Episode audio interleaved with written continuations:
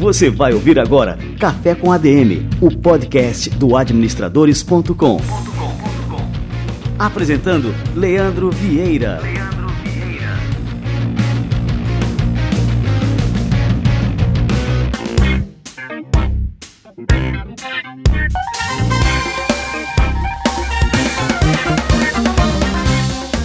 Fala galera, está no ar mais um Café com a DM, a sua dose de cafeína nos negócios. Estamos começando o nosso episódio número 151.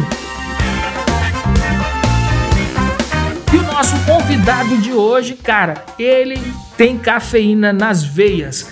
É o João Pedro, o arroba João Pedro, um fenômeno, um garoto prodígio, Hoje ele tem 23 anos de idade, mas desde adolescente eu dei um contato já antigo com ele. Ele já era uma das grandes referências, um dos grandes experts na internet, já entendia a internet como poucas pessoas no Brasil. Aos 19 anos ele entrou na lista dos 30 abaixo de 30 da Forbes, isso ao lado do Neymar e de outras feras e hoje aos 23 é um grande empreendedor e você vai aprender muito com ele daqui a pouquinho no nosso Café com a DM de hoje. Antes de mais nada, vamos receber a turma do Conselho Federal de Administração e o nosso quadro semanal Somos ADM. Você vai ouvir agora Somos ADM.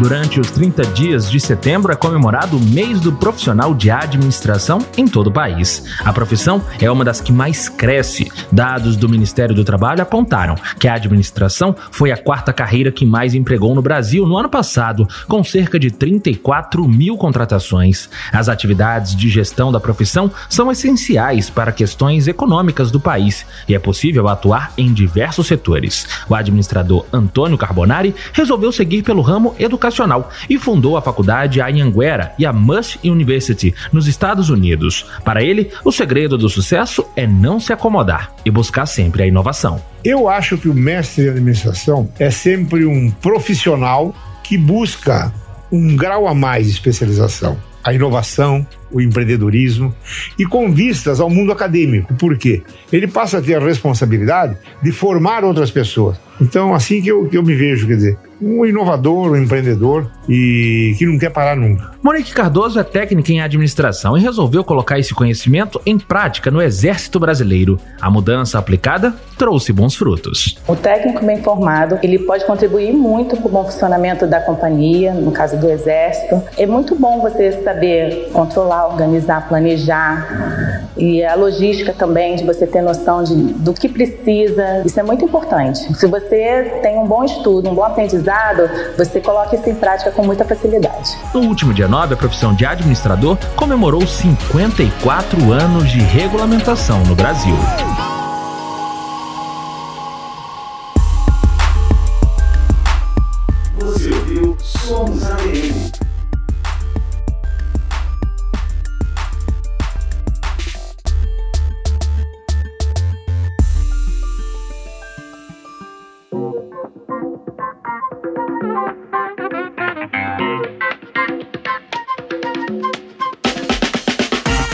Semanal Somos ADM é fruto de uma parceria exclusiva entre o CFA e o administradores.com. Confira sempre o cfaplay.org.br para você ver as matérias em vídeo que o CFA prepara todas as semanas e lança lá no seu canal do YouTube. É imperdível. Segue por lá, acompanha que vale muito a pena.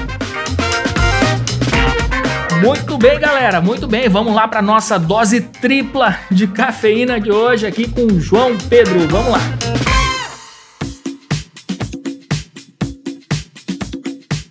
João Pedro foi um dos fundadores do serviço de streaming de músicas Play, semelhante ao Spotify. Ele foi apontado como um garoto prodígio, recusou empregos no Twitter, no Google, em várias agências de São Paulo para se dedicar aos seus projetos. Ele aprendeu rápido a linguagem dos negócios e já atuou em diversos mercados com foco no desenvolvimento de produtos. É fundador da Curseria, cofundador da Estudando.com e é uma honra receber essa fera por aqui. João Pedro, seja muito bem-vindo ao nosso Café com a DM. Pô, muito obrigado pelo convite, Leandro. É, a gente se conhece há muitos anos, né, ali de mercado, de, de internet. Inclusive, fiquei é, muito feliz quando você, antes de falar comigo aqui hoje, procurou, né? A gente trocou e-mails, pô, em 2011. Caralho, quanto tempo. eu não sei o que eu falo, cara, o mercado é um ovo, cara. A internet é é literalmente uma panelinha, mas não uma panelinha no mau sentido, né?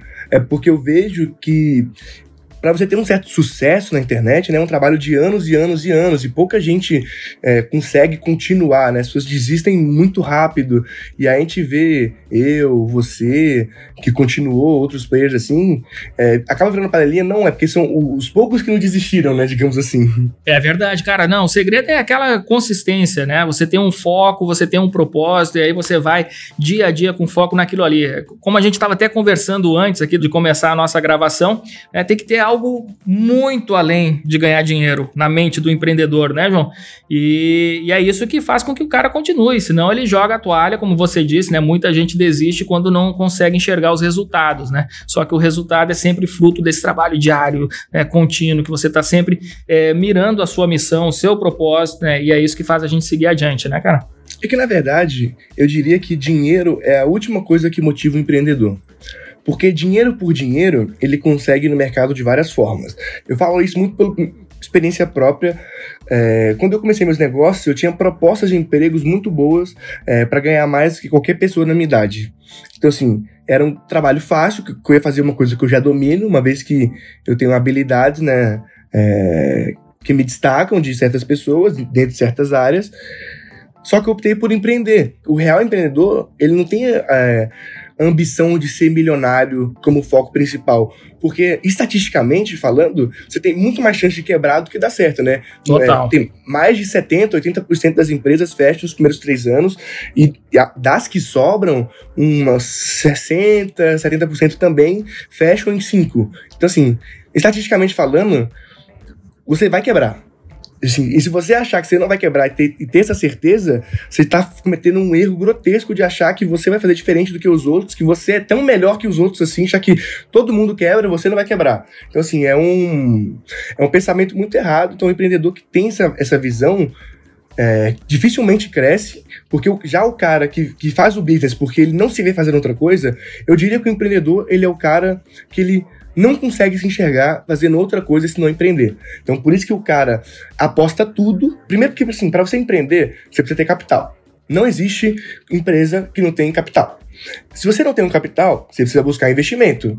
Mas aí alguém tem o capital. De certa forma, sempre existe o capital. Se você começa do zero, zero, zero, também tem capital, porque é o seu tempo, né? Porque você poderia estar ganhando dinheiro, é, tendo um emprego, e você está investindo o seu tempo é, na sua empresa, né? De certa forma, está investindo capital, só que nesse caso ele é humano.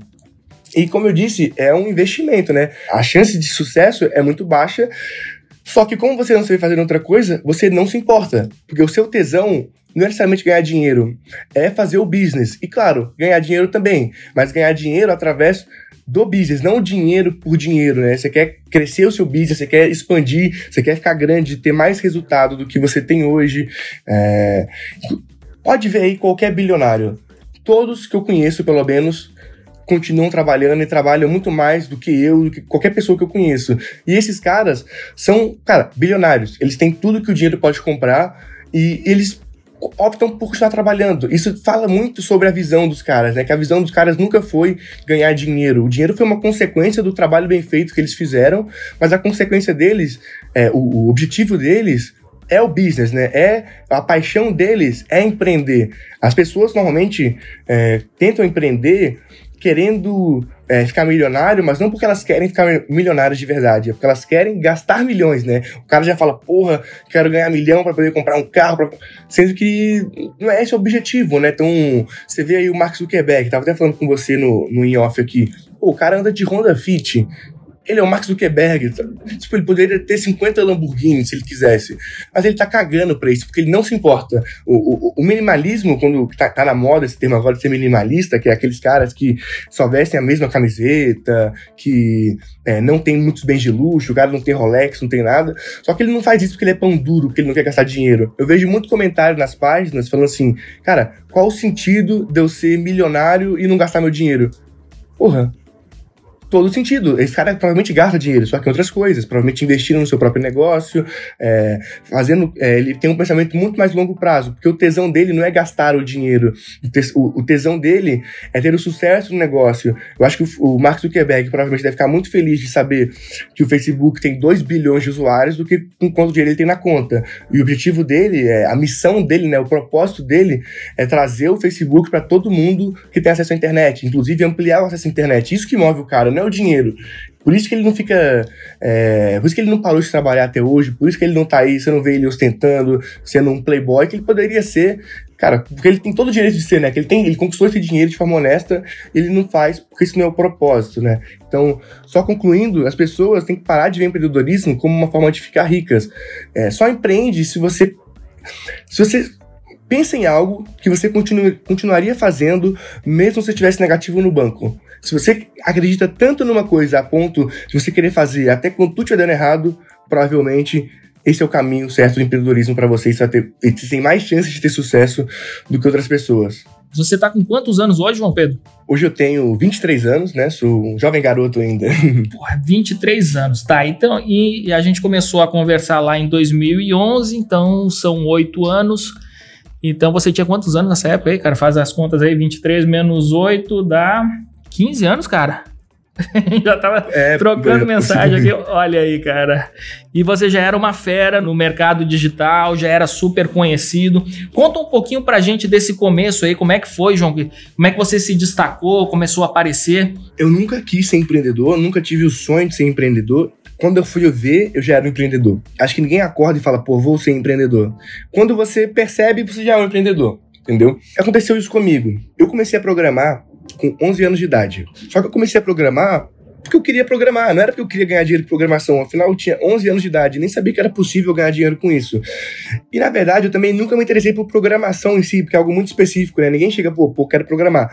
Hoje, talvez existam pessoas que fazem isso, porque a gente tem várias inspirações de programadores bem-sucedidos. É, programação virou algo almejado, né? Hoje já se fala que programação tem que ser a segunda língua de todo mundo, né? Todo mundo tem que programar. Só que naquela época não tinha esse conceito. A gente não conhecia o Mark Zuckerberg ainda, sabe?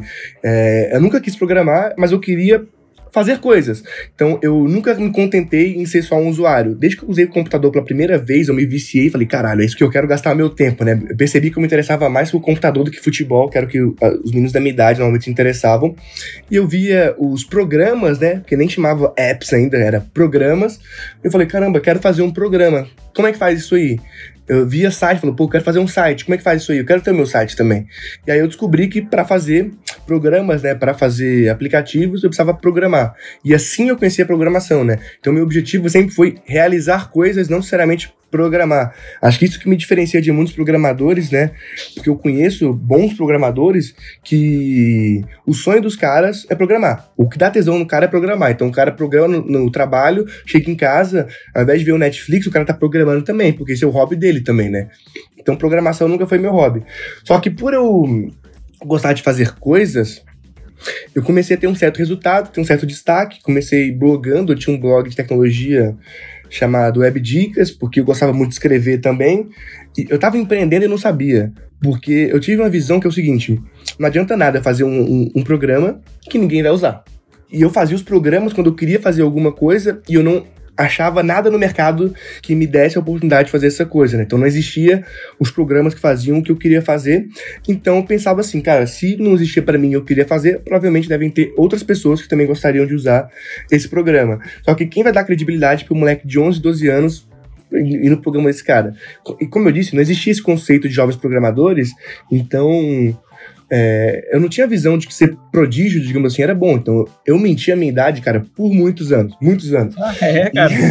é, porque assim, é, hoje é legal você ser um, uma jo um jovenzinho, tipo, super descolado e programador e nerd. Na minha época, não. É, o nerd era visto como o cara que sofria bullying, né? Tipo, ninguém queria ser o nerd. É, então eu criei o meu. Eu criei o meu blog comecei a postar muita dica de app, dos outros, de conteúdo. Estudei bastante SEO, porque eu descobri que para ter visita eu precisava estar no Google. E aí eu criei umas comunidades no Orkut, tive várias comunidades no Orkut grandes, é, algumas com milhões de milhões de, de pessoas dentro da comunidade. E o meu blog só tinha um objetivo, que era ter muita audiência para que quando eu postasse um aplicativo meu, alguém usasse. Porque como a imprensa não iria postar meus aplicativos, eu falei, cara, eu vou ser a imprensa então. Então eu gerei uma certa relevância é, dentro do mercado de, de blog de tecnologia, né? Até porque, como eu tinha uma visão de programador também, eu conseguia ser mais técnico do que um cara que era mero jornalista. E aí eu fui ganhando relevância e eu e eu postava meus aplicativos, minhas, minhas, meus desenvolvimentos próprios no, no app, só que eu não falava que era meu, só falava, olha que foda isso aqui, gente. E aí a galera ia lá e baixava, e eu via que, como eu gerei uma certa relevância, quando eu postava lá, a imprensa replicava também. Eu criava um app, postava lá, três, quatro dias depois, tava no Baixa Aqui, tava no G1, tava no Tech Tudo. Então, assim, porque o mercado, ele ele se retroalimenta, né? Todos os jornalistas estão ali acompanhando os mesmos blogs, estão vendo. E aí eu comecei a ter um certo sucesso, meus, meus aplicativos começaram a ter grandes usos, né? Eu lembro que o primeiro grande aplicativo que eu fiz chamava Orkut Tools, que era uma toolbar Olha isso, cara. Toolbar. Hoje a gente tem ranço disso, mas era, era, naquela época que você ia no computador da sua, da sua avó e tinha 90 toolbars, aquela Baidu, a porra toda que, que era instalar. tinha um espaço de 20% da tela só pra ver o site, porque o resto era tudo toolbar.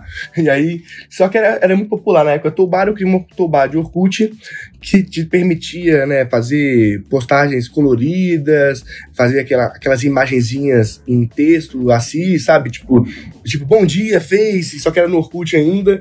E eu comecei a ganhar um, muitos downloads, principalmente com as tiazinhas, né, do Orkut. E foi uma, uma das primeiras automações, assim, pro Orkut, é, porque o Orkut demorou a evoluir, né?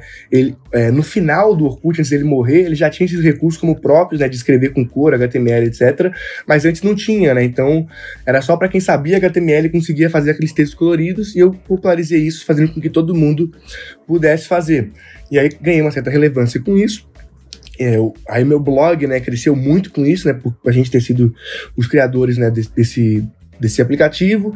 E depois eu visualizei, cara, Twitter. Eu vi que Twitter era a rede social que eu devia estar, que era onde estava bombando, que é onde estavam as pessoas que eu admirava, todo mundo que era bom em tecnologia estava lá, todo mundo que era um bom jornalista estava lá. E eu falei, pô, criei Twitter, isso foi, sei lá, em 2008, cara.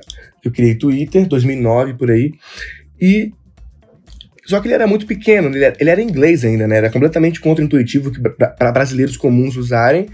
E, eu, e como eu cheguei antes, eu comecei a escrever muito sobre Twitter, o que me garantiu alcançar grandes posições no Google, né, sobre o, o assunto Twitter. Eu ganhei várias, muita audiência naquela época e por conta desses textos de Twitter eu virei parceiro do UOL de conteúdo, é, já cheguei a escrever para o UOL, é, fui parceiro do Olhar Digital também. E aí, e aí eu comecei a criar como eu usava muito Twitter, é muito fã de Twitter, aplicativos para Twitter. Um que fez muito sucesso chamava OnTW, que eu falava quando os seus amigos do Twitter estavam online, as pessoas que você segue estão online. Isso parece bobo hoje, porque toda rede social te dá um analytics de quando o seu público está online, mas na época era muito revolucionário. E aí eu tive um insight muito bom que, cara, isso aí funciona para empresa, né? E aí, por quê? Porque o Twitter, você posta um tweet, tipo, 10, 20 segundos depois, ele desaparece no meio de um milhão de tweets, né? E ele não tem. Hoje tem, sei lá, o, o, o Twitter ele mostra, tipo, quando você entra pela primeira, pela primeira vez no dia, quais foram os tweets que bombaram dentro da sua audiência, né, dentro das pessoas que você segue. Só que antes não tinha isso, né? Sumiu, acabou. Era literalmente ordem cronológica. Então, vocês postaram um tweet quando a sua audiência tá online, mudava muito o jogo, né? Você conseguia ter muito mais retweets, você conseguia ter muito mais alcance. Com certeza. E, e eu tive essa visão e comecei a fazer isso e vender para algumas agências, né? Algumas agências descobriram que eu fiz isso, me procuraram, e aí foi, digamos assim, meu primeiro contato profissional de verdade com o mercado, aí que eu vi que, na verdade, isso era uma forma de growth hacking, né? É, hoje eu me considero um growth hacking, só que na época nem existia o termo. Eu fui descobrir que eu era um growth hacking quando eu já era um growth hacker. E aí começou a mudar o jogo, né? Que ali eu comecei a ganhar dinheiro mesmo, né? Até então eu ganhava já dinheiro antes, mas fazendo, tipo assim, frila de programação. É, e quando o Facebook começou a ficar popular, eu fazia muitos frilas de apps para Facebook, para as agências, né? Porque eu conseguia entregar um app muito rápido, muito mais rápido que qualquer outra agência, com uma qualidade boa, e como eu era muito antenado, todas as sacadinhas eu tinha, e comecei a ganhar dinheiro com isso, comecei a ganhar dinheiro com, com outras coisas, fui chamado para trabalhar na Secretaria de Ciências e Tecnologia e Ensino Superior de Minas Gerais, que eles me descobriram. E ali foi, digamos assim, meu primeiro grande salto.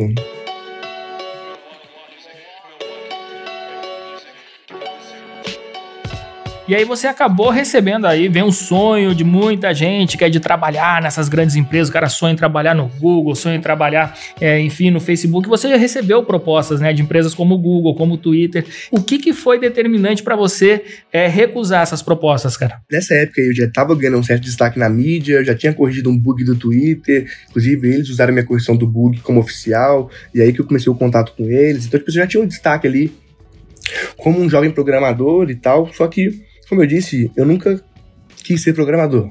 Eu usei a programação como meio para um fim, que o fim era fazer as coisas que eu queria fazer, que era fazer meus produtos.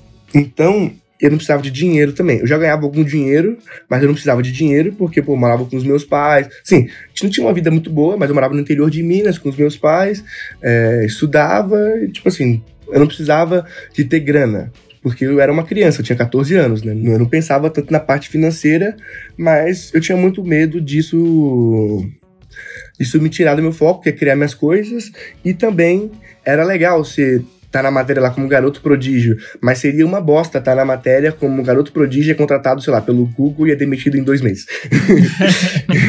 porque eu sabia, assim, que eu não era o melhor programador, que eu não era o cara mais dedicado, até porque eu estudava também, não, não era meu foco principal, então eu falei, cara, eu não sou um programador, né? De verdade. Eu sou um maker, né? Eu gosto de construir coisas. E se eu for contratar. Assim, quando você vê, sei lá, recusou o Google, recusou o Twitter, fica bonito na matéria da imprensa. Só que, cara, eu ia ser um estagiário, é óbvio, né? Ninguém chega, eu não ia chegar lá com um gerente. Então, só que lá no Google eu ia ser só mais um, né? Então, e eu falei, pô, não é uma decisão que, que vai ser boa para mim, então eu optei por por não, não ir para esse caminho, é, não só do Google e Twitter, mas como nenhuma empresa. Nunca trabalhei para nenhuma empresa na minha vida, justamente por esse motivo, né? Eu nunca quis ser só mais um, eu sempre quis ter um certo protagonismo e fazendo as minhas coisas, mesmo que isso me desse zero reais, entendeu? Mas eu tinha. É, o meu tesão era construir minhas coisas, fazer um app e as pessoas usarem esse app. Eu achava isso legal pra caralho. E lá dentro, e dentro de uma empresa, dentro de uma, corpora, dentro de uma corporação, eu não sei se eu saberia me, me adaptar, né? As pessoas leem a matéria e acham que foi uma decisão porra, na, minha, na época, mas na época foi muito por medo. Hoje eu vejo que eu tomei a decisão certa, graças a Deus aí, mas eu, eu recusei por esse motivo aí. Bom, e aí depois dessa recusa, você começou a criar negócios, né, cara? Então aqui eu falei aqui no começo aqui que você é, foi o fundador da, da Play, né? Que era um aplicativo tipo Spotify, não é isso? Exato. Eu descobri desde o ONTW, etc., como eu disse, que eu era um growth hacker. E o que, que na verdade é um growth hacker? É um cara que consegue gerar uma audiência orgânica muito grande e viralizar. É, naquela época, pelo menos, era o conceito que eu tinha. Hoje eu vejo que é muito mais do que isso, né? Que é o ganho do dia a dia, testar rápido, é, aplicar muito e testar rápido e ver acertos e erros e tomar decisões mais rápidas baseadas em dados. Então, eu lembro que eu fiz um, um app por área digital que era o seguinte: foi aí que deu muita virada de chave de que eu consigo gerar audiência. Primeiro, assim, meu blog tinha muita audiência, eu criei uma página no Facebook, ela tem 3 milhões de fãs, tudo que eu criava tinha muita audiência, só que era muito intuitivo para mim, só que na verdade eu estava trabalhando com dados. É, a plataforma que eu criei para Olhar Digital foi um, um grande virada de chave para mim nesse sentido, que é que eu consegui aplicar esses resultados para outra pessoa que não era eu. O que, que eles tinham? Eles postavam links no Twitter, né, através do TweetDeck, que era uma plataforma para poder agendar tweets e tal. E aí eles programavam os tweets lá de 8 da manhã a 10 da noite. Esse era o, o tweet que eles programavam. Só que o Olhar Digital, ele tem uma audiência muito ampla. Eles falam desde negócio em tecnologia, até tecnologia para classe C, tecnologia para o usuário leigo. Ele tem diversas editorias dentro de um, de um portal. Apesar de ser um portal de tecnologia, ele tem várias editorias. Então a minha sacada foi vou tentar descobrir quais são os melhores horários para postar os tweets e vou automatizar tudo. Então, no caso, os jornalistas só escreviam o texto do tweet para não ficar automaticão, né, para não ficar pegado RSS, que ia ser muito robótico. Então, ele já sabia mais ou menos como funcionava a audiência dele do Twitter. Ele escrevia os posts lá, o título do post que ele queria postar e a ferramenta fazia tudo, né? Então, eu conseguia postar eu primeiro eu comecei a aumentar o número de postagens deles, lógica de testar tudo, né? Testar rápido e errar rápido. Então a gente começou a postar links, cara, a cada 20, 30 minutos. Com isso eu fui gerando dados. E aí descobri que, por exemplo, que notícias sobre mobile tinha mais acessos 8 da manhã e, e coisas do tipo. O Ardital, na época, foi o primeiro veículo jornalístico do Brasil que postava tweets de madrugada. Hoje todo mundo faz isso. O G1 posta tweet o tempo todo, todo mundo posta todo mundo posta o tempo todo. Só que naquela época não tinha esse conceito, né? Porque quem agendava eram pessoas que agendavam até um certo horário, porque eles não tinham o conceito que as pessoas estavam no Twitter consumindo conteúdo em outros horários não convencionais. A gente descobriu isso através dos dados. Em três meses, eles passaram de 200 mil acessos por mês vindo do Twitter deles, não do Twitter em geral, da conta deles, para 600 mil. Nossa, cara. Só com essa mudança, né? Porque com os dados eu conseguia aumentar o número de postagens deles, eu sabia quando era importante reprisar uma postagem, tudo feito automaticamente, né? Se fosse um ser humano fazendo isso, ele gastaria muito tempo, né? Tendo que analisar tudo isso. Aí eu falei, caramba, sou bom nisso. E aí quando eu me mudei para São Paulo, com 16 anos, eu, eu, já tinha, como eu disse, eu já ganhava certo dinheiro fazendo freela, né? Sendo, vendendo hora eu tinha o suficiente para ficar aqui alguns meses só, né? Porque eu não tinha tanto dinheiro assim. É, minha família não, não tem condições de me bancar em São Paulo. Só que eu falei, eu falei assim, mano, todo mundo que eu conheço está em São Paulo, todo mundo que eu admiro está em São Paulo, então eu preciso estar em São Paulo. Eu vim, aluguei um flat, que era 3.500 reais por mês, caro pra caralho. Não porque eu queria, mas porque eu não conseguia alugar nenhum apartamento. Ninguém quis aceitar um garoto de 16 anos alugar um apartamento.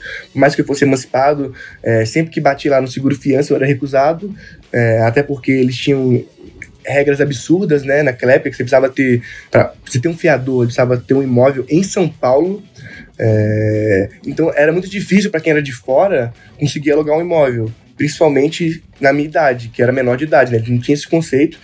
Então eu tive que pegar um flat, o que fez, o que, o que fez que minha grana, que, que era, sei lá, 30, 40 mil reais, que poderia durar um ano, um ano e meio, ia durar uns 6, 7 meses só.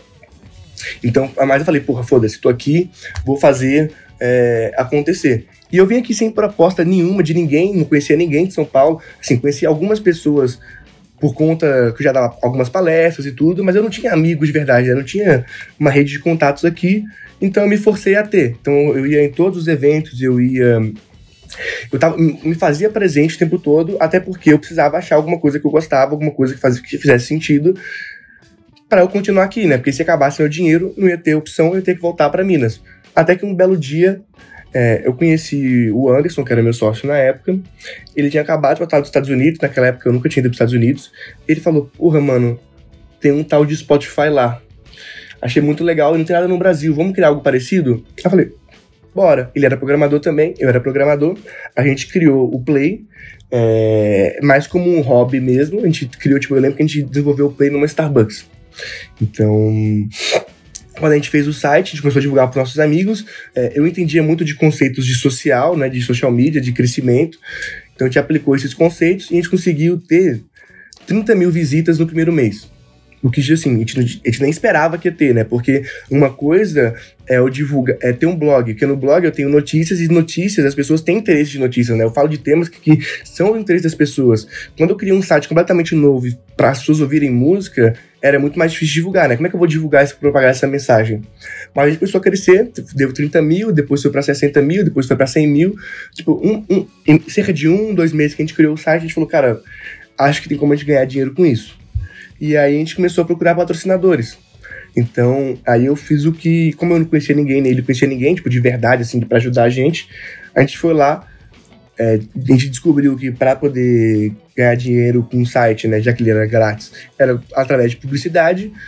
Então a gente pegou toda, todas as agências de publicidade do Brasil, a gente foi lá, tipo, meio mensagem, anuário de agência de publicidade, tudo, a gente pegou isso e a gente começou e pegou todas as marcas que a gente achava que fazia sentido, fez uma lista, era, sei lá, umas 200, 300 pessoas para falar. A gente ligava, eu chegava na gente e falava assim: Oi, tudo bem? Me dá o seu, o seu organograma de mídia. O organograma de mídia, para quem não sabe, as agências vão lá, se você liga para elas, elas te mandam, elas falam assim: esse é o diretor dessa conta, esse aqui é o cara de mídia, esse aqui é o cara de conteúdo, e dá o nome, e-mail, telefone de todo mundo. É padrão de mercado, é assim que os veículos falam com, com as agências, né? Aí eu pegava esses organogramas, eu falava, pô, esse. Aí eu comecei a procurar esse caso no LinkedIn.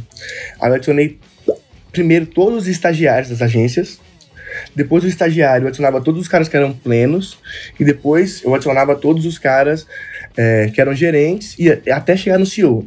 Por que, que eu fazia isso? Porque quando eu adicionava um gerente, eu já tinha, cara, 15 conexões com ele. Então ele me aceitava. É, aí quando eu adicionava o CEO da empresa, eu tinha, tipo, 30 conexões com ele. Então ele me aceitava imediatamente. Então, tipo, meu índice de, de aceitação do, do, no LinkedIn foi muito alto, porque eu fiz essa estratégia, porque eu via que antes eu adicionava um CEO e, e nunca me aceitava. Quando eu comecei a fazer essa estratégia, todos me aceitaram.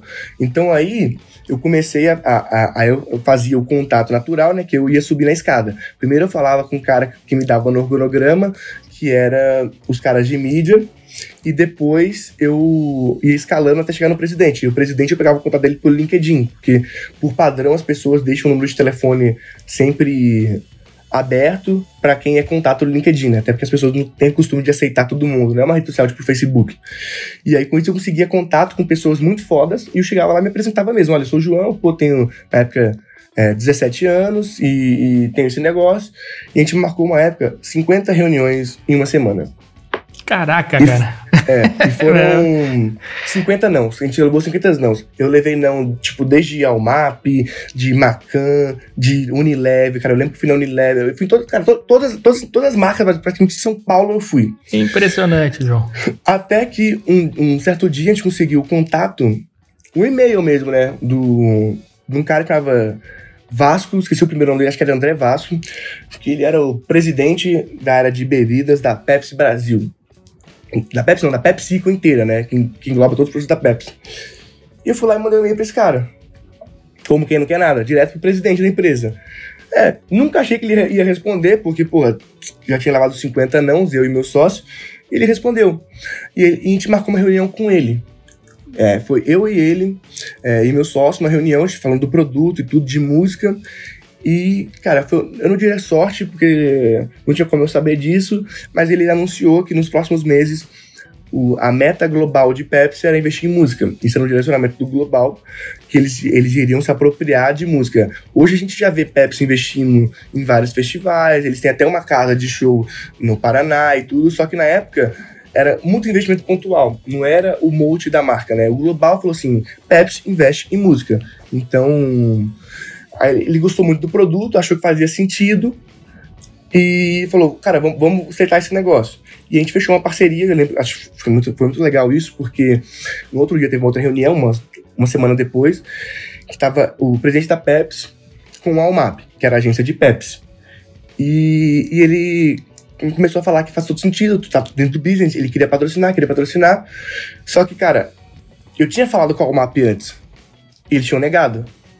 E aí o presidente foi lá e falou para eles fecharem com a gente. Então foi muito louco, né? Porque é, como a gente era um player pequeno, é, para agência não valia a pena o trabalho que era se associar com um player pequeno, já que ele ia ganhar um BV muito mais alto, colocando tudo no UOL na época, entendeu? Então para eles, dar, sei lá, 20, 30 mil reais, não fazia sentido pelo trabalho. Só que pra Pepsi fazia todo sentido estar com a gente, entendeu? E aí foram obrigados, né, de certa forma, a nos patrocinar, porque fazia sentido. E a gente fechou um contrato que a gente ganhava, sei lá, 20 mil reais por mês durante dois anos com a Pepsi, sendo patrocinadora do projeto. E aí a gente viu, caramba, isso é um business. Foi o nosso primeiro dinheiro que a gente ganhou de verdade é, no negócio. E foi muito bom pra Pepsi também, né? Porque naquela época a gente tinha, sei lá, 80 mil acessos por mês. Quando encerrou o contrato, a gente tinha batido 20 milhões de visitas no site naquele ano. Então, então assim, eles, eles compraram muito barato uma coisa que cresceu muito em seguida. E aí, com esse dinheiro, a gente começou a montar uma equipe e a gente viu que para crescer a gente precisava ter investidores. A gente começou a buscar investidores, a gente levantou um investimento alguns meses depois E aí o negócio começou a tomar forma, a gente começou a ter funcionário, aí a gente criou um app e começou a crescer, baseado no social mesmo. A gente foi o app mais baixado de iPhone no universo de música por dois, três anos seguidos, sem Caramba, investir um cara. centavo em ads. E a gente estava sempre no top 15 apps mais baixados da App Store. E isso sem investir nada em ads, né? A gente não, a gente não investia um centavo em anúncio, era tudo growth, tudo técnicas de, é, de como gerar viralização, porque a gente, viu que toda rede social. É, é que assim, não faz sentido você anunciar uma rede social. Porque a rede social, por padrão, tem que crescer. A gente era uma rede social de música. E a, a gente tinha uma métrica que era o seguinte: cada usuário registrado que se registrava no nosso site, ele trazia mais um usuário registrado. E é assim que a gente crescia. Mas isso foi tipo assim: a gente teve que criar um ambiente social que fizesse o cara querer compartilhar com amigos dele para ele poder entrar, entendeu? É, por isso que eu falo: rede social não faz sentido anunciar, porque senão você não vai ter um crescimento orgânico. O- a gente recebeu essa métrica de índice de viralização 1 em cerca de um ano e meio de negócio, enquanto o Instagram levou 4, por exemplo, para chegar nessa, é, nesse índice de crescimento. Então a gente começou a crescer muito, crescer muito. Só que aí o business é, começou a não ficar tão sustentável, porque a gente tinha um limite do que a gente conseguia ganhar com publicidade, só que não pagava nossos custos. Ou pagava, empatava de uma maneira muito próxima, né? Tipo, porque como eu era. Eu não era só um site, eu era um app, era bem complexo, é, eu, eu era muito social, eu fazia muito big data, então quando estava ouvindo uma música, estava fazendo milhões de requests no meu servidor. Então o que acontecia? Isso fazia com que quanto mais usuário eu tinha, mais dinheiro eu perdia. Né, porque o custo de servidor tava muito caro, né? A gente chegava a gastar, tipo, 10 mil dólares de servidor, que é muito caro. Tipo, fora a equipe, programadores e tudo. E começou a ficar insustentável o business e a gente tentou, na época, é, virar a chave e ser como o Spotify lá fora. O Spotify não tinha chegado no Brasil ainda, que era cobrar assinatura por música. Só que a gente viu que é inviável, é impossível esse, esse modelo. É, não tem como, porque o contrato que as gravadoras fazem é muito predatório. A gente chegou a negociar com as gravadoras. A gente já tinha uma relação com elas, é claro, né? Porque a gente era popular, a gente era grátis, mas a gente tinha anúncio e tudo. O cara não podia ouvir offline. Então, eles não viam muito problema. A gente nunca teve problema judicial com isso de direito autoral, nada do tipo. Até porque a gente usava o YouTube, né? Pra, pra poder rodar as músicas. E, e- e o contrato inicial girava em torno de 2 bilhões de reais por ano, mínimo garantido. Só que eles têm um modelo que é o seguinte: é, cada gravadora tem um share de mercado que é, sei lá, a Sony tem 20%, a Warner Music tem sei lá quantos por cento, e eles te pedem essa fatia da sua assinatura, né? Então eu já chego, é, se eu vendo uma assinatura por, sei lá, 15 reais, é, eu vou ficar, sei lá, com 10, 15% só desse valor. É, para bancar todos os meus custos, você precisa ter muita escala. Só que os caras têm market share garantido por contrato de postagem da minha assinatura. Só que além disso, eles também são remunerados por reprodução. Então o que, que pode acontecer? A Sony Music, sei lá, tem 10% de mercado de market share só. Só que aí o Michael Jackson morreu. Então, e é da Sony Music. Então aí, nesse mês, o Michael Jackson vai ser muito reproduzido. É, A Sony, naquele mês, vai ter um share de participação de música de não de 10%, mas de 40%. Só que eu já garanti, por contrato, um share para os outros players. Então, nesse mês, eu tomei prejuízo, entendeu? Porque eu tenho que pagar para. Então, era um negócio insustentável. E eu comecei a ver que, quando eu comecei a olhar a fundo, o Spotify nunca teve lucro. Nunca. Ele sempre tomou prejuízo, na casa de bilhões, né? Então, naquele ano, ele estava chegando no Brasil e ele tinha anunciado que tinha tomado 500 milhões de dólares de prejuízo. Então, eu falei, cara, não tem como eu ter um business desse, por mais que eu seja melhor que eles para crescer, principalmente no Brasil, eu não vou conseguir competir com os caras porque eles têm funding praticamente infinito lá fora e o investidor brasileiro não vai querer tomar esse risco. E eu vi outros players de streaming falir o processo, como o RDO, que era bem popular, que ele chegou fazendo parceria com a Oi. E ele, e ele tinha levantado na época lá é, 20 milhões de dólares e ele faliu que ele não aguentou, que ele não aguentou a, tomar prejuízo por tanto tempo. E outro ponto também é que quando você oferece música grátis para o usuário, tanto nesse modelo com a gravadora, você precisa pagar para ele usar. Então, assim, todos os usuários gratuitos do Spotify, o Spotify está pagando para você usar o Spotify. E ele coloca o anúncio não para ele ganhar dinheiro, mas para ele amortizar o prejuízo, né? Porque ele não vai conseguir bancar tudo isso com anúncio. É, ninguém tem a rentabilidade de 15 reais para o usuário em anúncio, é impossível. Tipo, o próprio Facebook ganha, sei lá, um dólar por, por usuário, sabe? Então, ele te- tem dos maiores mercados publicitários do, do mundo, então o Spotify, obviamente, também não ganha. Ele usa a publicidade para poder diminuir um pouco o prejuízo só que ele tem, como ele tem muito dinheiro para poder aguentar o churn, ele sabe que quanto mais usuário gratuito ele tem, mais pago ele tem também. Então, tipo assim, a cada 10 usuários gratuitos, ele vai ter dois pagos. Se ele não tivesse nenhum gratuito, ele levaria, gastaria muito mais em mídia, levaria muito mais tempo para crescer, obrigando o cara direto pro pago, só que ele fazia através de investimento. E qual é o objetivo dele? O objetivo dele é ser grande o suficiente a ponto de eles conseguirem renegociar com as gravadoras, e aí eles terem lucro. E só um detalhe, eu não acredito nesse modelo porque, assim, é, o que torna a música insustentável é que, assim, Netflix, Netflix é o mesmo modelo de negociação. Só que, se ele é, acha que um estúdio está cobrando muito caro, ele quebra o contrato com esse estúdio e foda-se. Então ele começou a produzir muito conteúdo original e aí, você, tenta ver lá o filme, você tenta ver, sei lá, How I Met Your Mother no Netflix, não tem. Só que tem outras coisas que você vai lá e assiste. Só que música você escuta todo dia. Então, assim, se eu não fechar com a Warner Music, tirar o cara de fora, fudeu, porque o cara ouve, sei lá, Anitta todo dia, é, as músicas você escutam as mesmas músicas sempre, né? Então, se não tiver a Anitta, que é, sua, que é sua artista favorita, por exemplo, num serviço de streaming, você não vai assinar. Então, isso obriga você a ter todas as gravadoras. Então, você tem um poder de negociação muito fraco. Porque o Netflix começou a investir em conteúdo próprio, próprio, próprio, próprio, e foi perdendo os contratos com os estúdios, mas tudo bem, porque o conteúdo próprio era suficiente, porque o filme eu assisto o que tem ali. É, eu não vou assistir o mesmo filme todo dia. Isso de, permitiu isso. Quando a gente viu que o negócio era insustentável nesse sentido, a gente pivotou e aí depois a gente chegou a vender as nossas tecnologias que a gente desenvolveu é, para um grupo que trabalhava com celebridades na época, porque a gente descobriu que nossos algoritmos né, de recomendação de música eram muito bons e eles poderiam ser usados também para recomendar influenciadores em campanhas. E a gente pivotou para esse modelo porque a gente viu que música era insustentável por mais que a gente fosse gigante. João, me conta uma coisa, cara. Você tem 23 anos, né? E já tem uma história, uma bagagem é, que é invejável aí para muita gente dos seus 50, 60 anos aí que gostaria de ter uma, uma história parecida com a tua. Me diz uma coisa, quais são os teus planos? Como é que você visualiza o seu futuro, né? Lógico você sai inventando uma coisa atrás da outra, tem uma capacidade criativa de criação é, de novos negócios, de novas soluções que parece ser é, realmente infinita, né? E mas aí, como é que você visualiza o seu futuro, João? Daqui a, sei lá, 10 anos, 20 anos tal, como é que você se enxerga? Meu último negócio, assim, que deu certo mesmo, né, foi a Curseria, que ele é uma empresa de cursos online com celebridades. A gente lançou Henrique Fogaça, Dr. Baracate, Giovanna Elbank, é, Debete, Tata Staniek, é, Bela Gil, uma galera.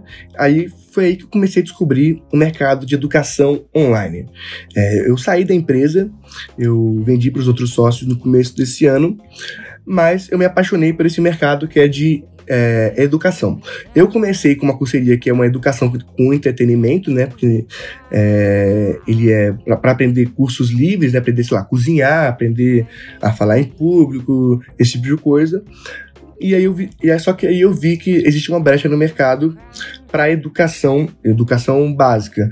E agora eu estou empreendendo no estudando.com, que é uma plataforma, é um cursinho online de Enem, que o aluno paga uma parcela entre 19 e 29,90 por mês, e ele tem acesso a mais de 2.700 aulas do ensino médio, e ele também tem duas correções por mês de redação. Então você vai lá, faz uma redação, te dá uma nota, é, nossos corretores são muito bons, você tem esse direito a fazer isso duas vezes por mês. Por quê? Porque eu estou vendo uma grande mudança da educação para o online, né? As pessoas já perceberam o poder da educação online, e esse é um mercado que vai crescer muito. É, o brasileiro, não só brasileiro, as pessoas em geral, elas não deixam de investir em educação nunca. Então, você corta o entretenimento, você corta as coisas fúteis, mas você nunca corta a educação, porque você vê a educação como um investimento no seu próprio futuro, né? Um investimento em você. E, e se a gente conseguir melhorar a educação de alguma forma, trazer para o online, eu acho muito importante. Eu não cheguei a comentar aqui, mas eu nunca concluí o ensino médio. É, porque como eu mudei para São Paulo com 16 anos e fui empreender, obviamente não, não teve como concluir a escola. E eu tinha uma repulsa muito grande à escola. Eu nunca gostei da escola, porque eu achava esse modelo muito. Cara, muito chato, né? Tanto é que tem aquela, aquela frase que fala o seguinte: se você voltar. Se por um acaso descobrir uma máquina do tempo e você voltar 300 anos no passado, tudo vai estar diferente. Menos a escola. A escola vai continuar sendo um professor na frente, os alunos sentados em carteiras, ouvindo o que esse cara tem a passar. Então, eu falei, cara, e eu vejo que a minha geração já não aceita mais né? a escola como ela é, é. Os professores também não entendem, eles ficam falando que os millennials né, são vagabundos. Só que na verdade é que é, o professor ele deixou de ser a fonte de conteúdo máxima, né? Porque a sua referência, quando você tinha uma dúvida, o seu professor, ele era a pessoa que mais entendia do assunto ao seu alcance. Então ele tinha uma autoridade absurda e hoje não tem mais. Não por culpa dele, mas é por culpa que a informação ela está acessível às pessoas, né? Se eu tenho uma dúvida, eu consigo buscar no Google, eu consigo achar fontes é, muito relevantes sobre aquele tema, muito válidas, que tem muitos estudos que um professor único não consegue, né? Que ele não consegue ser um pesquisador e dar aulas ao mesmo tempo. Então, o, as pessoas perceberam que o, que o professor não, não é tão bom assim, e, cara, não é culpa dele, ele, faz o, ele dá o seu máximo. Cara, minha mãe é professora de português e eu sei o quanto é difícil, mas para os professores em si, é muito difícil ver que eles não só ensinam hoje, mas eles também aprendem com os alunos, né? Porque os alunos têm outras fontes de conhecimento, então eles tentam bloquear um pouco isso, porque é muito novo para eles, tipo, tentar impedir usar celular na sala, tentar impedir usar calculadora. Eu lembro muito, muito de uma frase que meus professores de matemática falavam, que é, é você não pode, é, no ensino básico, no caso, você não pode usar calculadora na prova, porque e quando você não tiver uma calculadora? Só que hoje isso é uma coisa inimaginável, né? Porque todo mundo vai ter uma calculadora o tempo todo, né? Você tem seu celular, sabe? Eu, eu não preciso aprender tudo, só precisa aprender a pensar, na minha visão, né? Então eu acho que a educação está mudando muito e vai mudar muito, e eu quero ser uma dessas pessoas que vai transformar essa mudança na educação. É, as nossas aulas estudando, a gente fez pensando muito no, no jovem que não tem paciência, então a, as aulas têm de 6 a 8 minutos só.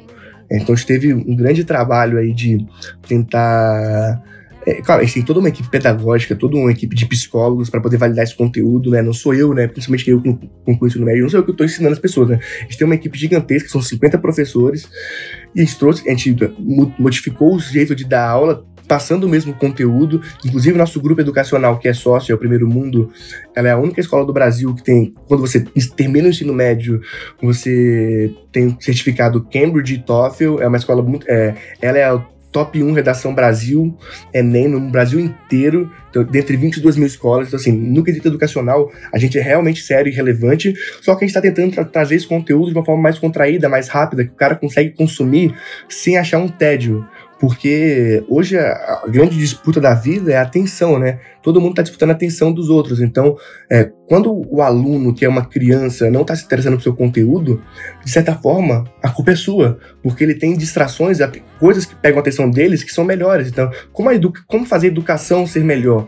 Então, hoje eu me vejo como um empreendedor da área de educação, é, que eu vejo um grande potencial aí, é, e uma grande vantagem é que os grandes grupos de educação, que são bilionários, eles são muito lentos, né? Eles não conseguem é, pegar essa. É, eles não conseguem fazer essa chave tão rápido, né? Então, eu acredito muito que, que a educação vai ser mudada por alguém de fora, o que é uma pena, né? Porque você vê assim lá uma Croton que vale bilhões e bilhões, eles poderiam estar promovendo essa mudança, só que eles é muito burocrático para eles fazerem isso, né? Então, por isso que tem players como a gente agindo e hoje meu foco 100% é educação, mudar, é, ensinar e mudar a vida das pessoas nesse sentido através da educação.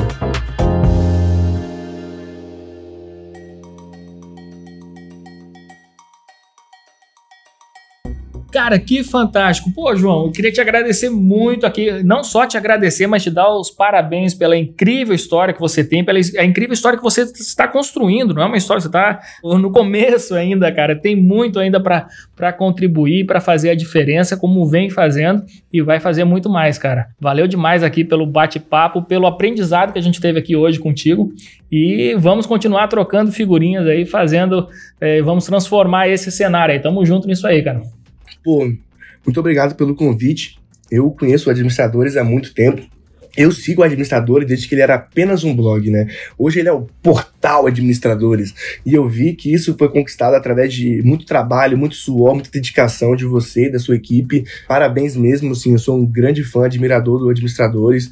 É, vocês, de, desde o Twitter até no, no Instagram, eu, eu, sempre marco de receber as publicações primeiro, eu acompanho o site sempre, e tá aqui para mim é uma grande honra, né, porque é, em 2011, né, eu tava falando com você, eu era fã do portal já, e hoje eu estou aqui como entrevistado, né, como um, um, convidado do podcast. Muito obrigado e pela oportunidade também, né, e parabéns por, pelo crescimento que vocês estão tendo aí, vocês são muito foda. valeu demais, João, pô, valeu mesmo, cara. Então, o próximo café a gente marca ao vivo, beleza, João? Pô, perfeito. Eu vou só que, como eu sou um growth hacker, vou aqui usar um growth hacking aqui. É, quem quiser me seguir no Instagram é arroba João Pedro. Pô, fundamental, é, olha aí, arroba João e, Pedro, cara. e me sigam mesmo, porque eu tô dando muito conteúdo gratuito de Instagram, sobre Instagram, sobre técnicas de growth, que na verdade growth você precisa de todo o negócio, né? Que é como crescer rápido, né? Como escalar. E eu falo isso porque eu via muitos os pseudos gurus aí do marketing digital dando, vendendo cursos caríssimos de Instagram, baseado em nada, né? Baseado em achismo, conteúdo fraco que tem no YouTube. E esses caras eram tidos como os grandes marqueteiros geniais. E eu falei, não, cara, tá, tá errado, as pessoas precisam aprender de verdade, sem, sem vender sonho, é, sem achar que vão ficar milionários. Eu vou ensinar o conteúdo realmente é, baseado em dados, que eu sempre me baseei em dados, sempre trabalhei com Big Data. Eu comecei a passar esse conteúdo, então quem tiver interesse de, de, de aprender um pouco mais sobre Instagram, sobre redes sociais, sobre como crescer lá, me segue no Instagram. É, eu tenho uma coisa que chama Close Friends, que é o Melhores Amigos. Provavelmente alguém já deve ter visto aí através do Primo Rico, que fez o, a Melhores Amigos dele. O Flávio Augusto, Geração de Valor, fez o Melhores Amigos dele. Teve. Uma galera fez. E eu que fiz para essas pessoas, né? Eu que criei essa técnica. Então. Inclusive, foi uma técnica de crescimento muito boa, né? Até que, se for ver aí o Thiago Nigo, ele ganhou é, quase 400 mil seguidores, 500 mil seguidores em uma semana usando a técnica do Close Friends, ou seja, funciona. Então me segue lá que você vai aprender como fazer isso. E quem o meu Close Friends está fechado, mas se você mandar uma direct falando que veio do podcast, eu vou te incluir como um presente. Muito bom, valeu demais, João. Tá aí a dica, arroba João Pedro. Esse cara é fera, tem que grudar nele, tem que seguir, acompanhar, porque aí a gente também aprende, coloca em prática e alavanca os nossos negócios. Um abraço, valeu!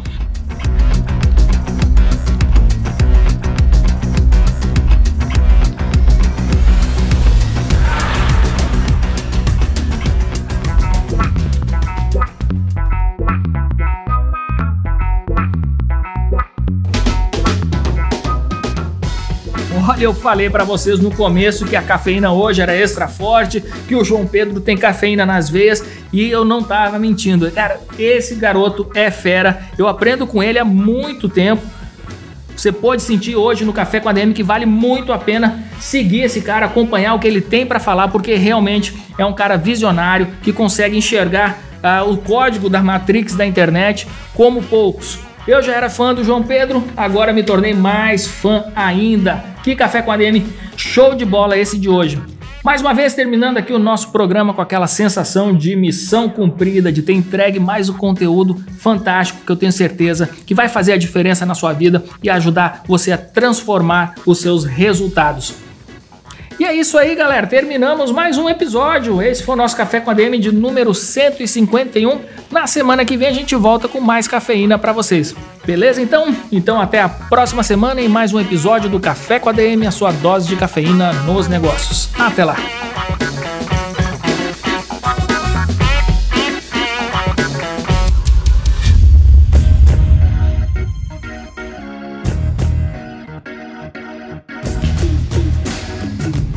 Você ouviu Café com ADM, o podcast do administradores.com.